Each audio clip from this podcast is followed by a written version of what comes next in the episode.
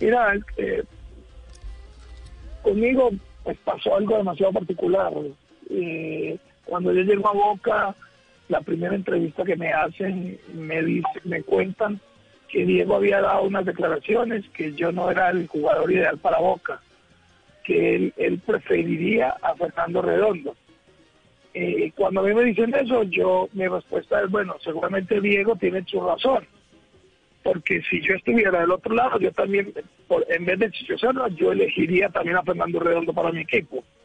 Fueron mis declaraciones, pero que el que había llegado era Chicho Serna y que dependía de mí y de mi fútbol y de manera de, sentir y de entrenarme y de ser profesional, pues cambiaría la mentalidad de muchas personas, pero que, que no tenía nada más que opinar sobre lo que había dicho Diego. Claro. Y, y, cuando llego al, comedor para la primera cena con todo el equipo, suena el teléfono del de, comedor y, el bambino me dice que pase el teléfono y cuando pasa era Guillermo Coppola saludándome felicitándome por la llegada a Boca, felicitándome por las declaraciones que había dado y que me quería, Diego me quería saludar y me pasaron a Diego al teléfono. Entonces, imagínate, el, el,